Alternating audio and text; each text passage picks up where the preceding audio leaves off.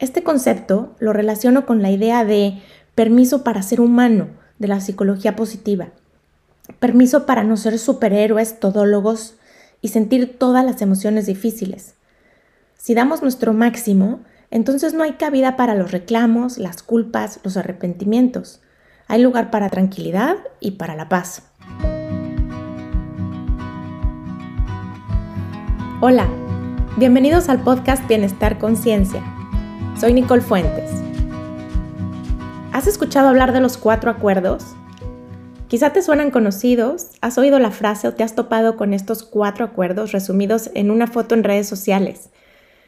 Están por todos lados. Los cuatro acuerdos es un libro de sabiduría tolteca escrito por don Miguel Ruiz, un médico cirujano criado en el México rural por una madre curandera y un abuelo nahual.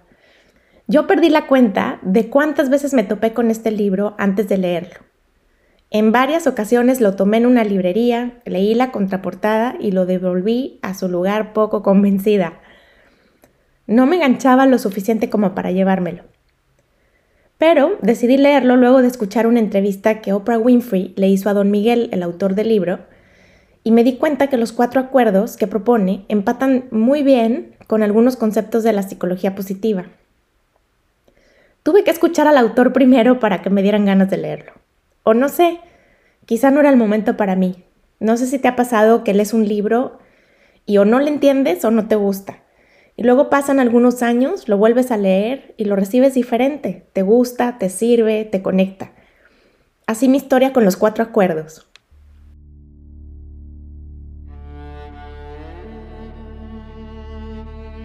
Don Miguel arranca el libro explicando que vivimos gobernados por el miedo. Vamos por la vida regidos por las creencias que nos han transmitido nuestros padres, la sociedad, el sistema educativo o la religión, y utilizando el método de castigo-recompensa. El miedo al rechazo y a no ser suficientes nos orilla a convertirnos en alguien que no somos. Vamos perdiendo contacto con nuestro yo esencial y alejándonos de la felicidad. De ahí Continúa explicando que para tener una vida más alegre y feliz, tenemos que ser valientes, atrevernos a romper los acuerdos basados en el miedo, que suponen un gasto de energía muy grande, y construir acuerdos basados en el amor, que no solo conservan nuestra energía, sino que pueden aumentarla. ¿Cuáles son los cuatro acuerdos que sugiere don Miguel Ruiz para tener una vida plena y feliz? El primero, sé impecable con tus palabras. Este acuerdo tiene que ver con ser auténticos, coherentes con lo que pensamos y hacemos. Está relacionado también con el poder de las palabras. Nuestras palabras dan forma a la realidad en la que vivimos. Con ellas establecemos nuestras intenciones y nos expresamos. Podemos utilizar nuestras palabras para construir o destruir. Es posible hacer crecer a una persona cuando resaltamos sus fortalezas, mostramos afecto, expresamos gratitud o decimos te quiero. También podemos destruir a alguien con una crítica, un chisme, una maldición o algún comentario del tipo no sirves para nada o qué ridícula te ves, deja que opinen los que sí saben o los hombres no lloran. Impecable viene del latín y significa sin pecado. Impecable con nuestras palabras, sobre todo con nosotros mismos. Significa no usar las palabras en contra nuestra, como cuando nos juzgamos, lastimamos y culpamos, como cuando nos quejamos una y otra vez hasta quedar atrapados en ese mundo que creamos con el lenguaje. A mí lo anterior me hace pensar en la autocompasión, que tiene que ver con sentir empatía con nosotros mismos y hacer algo al respecto para mejorar nuestra situación o bienestar, para aliviar nuestro sufrimiento nos ayuda a reemplazar la voz del crítico interior con una voz comprensiva, generosa, alentadora. Ser impecable con nuestras palabras significa utilizar nuestra energía correctamente, en la dirección de la verdad y el amor por nosotros mismos y por los demás. El segundo acuerdo es no te tomes nada personalmente. Cuando pensamos que el mundo está pendiente de nosotros y nos creemos el centro del universo, tomarnos las cosas personalmente puede ser desastroso. Es mucha presión, ¿no?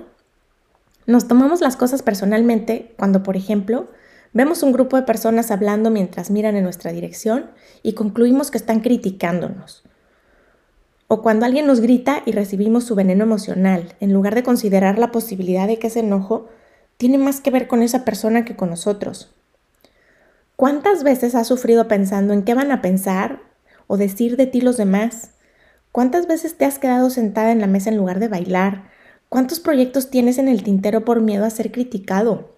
En realidad, cada quien andamos en nuestro mundo, preocupados por nosotros mismos. Las opiniones que cada uno emitimos responden a las creencias que tenemos. Nuestros puntos de vista son personales y la verdad no es la misma para todos. En este sentido, podemos contar con que siempre habrá alguien que nos juzgue, critique, rechace, no nos quiera o nos visualice ardiendo en el infierno. Para evitar caer presas de vivir queriendo complacer a todo mundo, podríamos recurrir al dicho, lo que los demás piensen de mí no es mi problema. Eso no lo dijo don Miguel, pero tampoco sé quién sí lo dijo. El tercer acuerdo es no haga suposiciones. Y esta es la pata de la que yo cogeo. Tendemos a hacer suposiciones de todo, y el problema es que al hacerlo, terminamos creyendo que todo lo que suponemos es cierto. Esta es una trampa de pensamiento muy común. Con frecuencia, utilizamos únicamente los datos que sirven para apoyar nuestras suposiciones y dejamos fuera todo lo demás.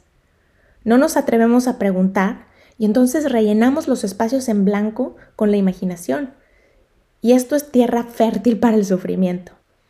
Alguien te mira de cierta manera y arrancas en estampida a fabricar una historia con todas las razones por las que esa persona ya no te quiere o te desea cosas malas. Asumimos que nuestra pareja sabe lo que pensamos y sentimos porque nos conoce muy bien. Damos por sentado que no tenemos que comunicar nada a nuestros amigos cercanos, pues ya deberían saberlo. Esto es receta especial para crear problemas y malos entendidos. Preguntar es siempre mucho mejor que suponer. El cuarto acuerdo dice, haz siempre el máximo que puedas. A mí me gusta este. Dar siempre nuestro máximo esfuerzo aceptando que nuestro máximo esfuerzo puede cambiar. En días en que nos sentimos enfermos, nuestro nivel máximo será menor que en un día en que nos sentimos sanos. Este concepto lo relaciono con la idea de permiso para ser humano de la psicología positiva. Permiso para no ser superhéroes, todólogos y sentir todas las emociones difíciles. Si damos nuestro máximo, entonces no hay cabida para los reclamos, las culpas, los arrepentimientos. Hay lugar para tranquilidad y para la paz. Dice don Miguel, ser, arriesgarnos a vivir y a disfrutar de nuestra vida es lo único que importa. Di que no cuando quieras decir que no y di que sí cuando quieras decir que sí. Tienes derecho a ser tú mismo. Si eres impecable con tus palabras, no te tomas nada personalmente y no haces suposiciones, puedes transformar un infierno en un cielo. Y solo puedes hacerlo cuando haces lo máximo que puedes. Me parece que en lo más puro, todas las sabidurías, corrientes filosóficas y ciencias duras están de acuerdo con respecto a eso que se traduce en felicidad y bienestar.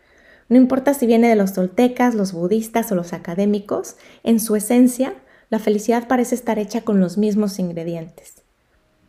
¿Con cuál de los acuerdos te identificas tú? Gracias por estar aquí. Te espero en el siguiente capítulo. El podcast de Bienestar Conciencia es una producción de ruidoso.mx.